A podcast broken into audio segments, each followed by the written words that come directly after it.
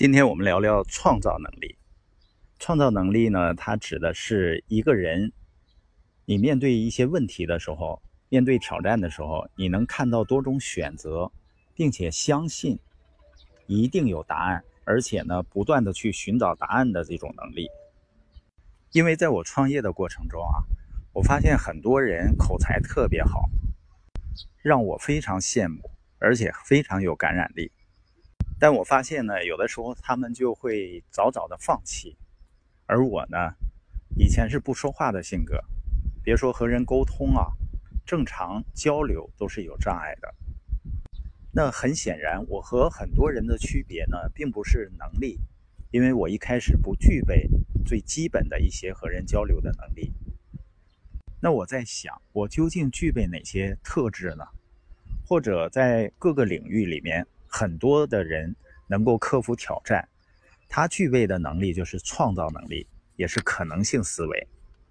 对于创造能力啊，有这样一种说法，就是人与生俱来都有这种能力。我们看看很多小孩子，他是不是天生就有可能性思维？他觉得这个世界呢充满着各种可能性，只不过大多数人在成长的过程中逐渐丧失了这种能力。小作家恩格尔曾经说过啊，所有的孩子都是艺术家，但随着孩子年龄的增长，他们逐渐失去了创造能力和不受约束的想象力。我们都知道领导力有盖茨法则，你会发现一个头脑受限制的父母，他也会把这种限制加到孩子身上。当然呢，我们也都可以重新点燃本来就存在我们身上的创造力。我们看看第一个方法，就是你要相信总能找到答案。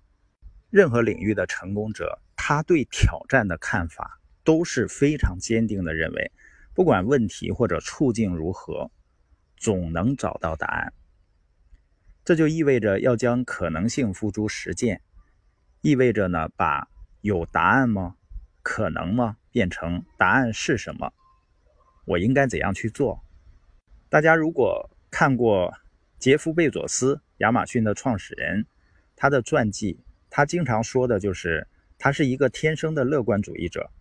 别人总会忠告他：“杰夫，不要自欺欺人了，这个问题是解决不了的。”但是他说：“我不这样认为，只不过是需要时间、耐心和实验罢了。”你发现有些人为什么做事情那么容易放弃，就是缺乏可能性思维。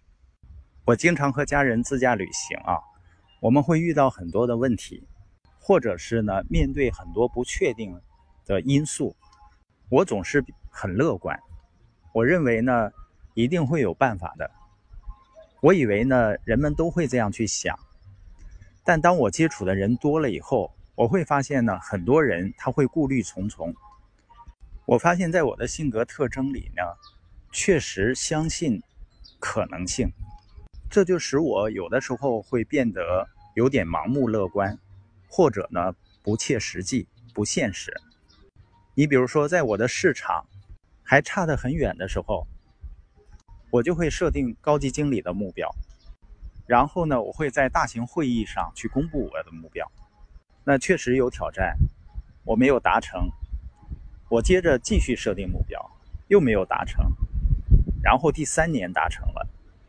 我发现那些非常现实的人呢，他就一直停留在现实中。所以呢，创造能力它是一种思维模式，你要相信答案和解决办法就在那里，只要你愿意不断努力去找，就能找到他们。你到了你现在这个年龄的时候。你还相信你的未来有无限可能性吗？我仍然相信。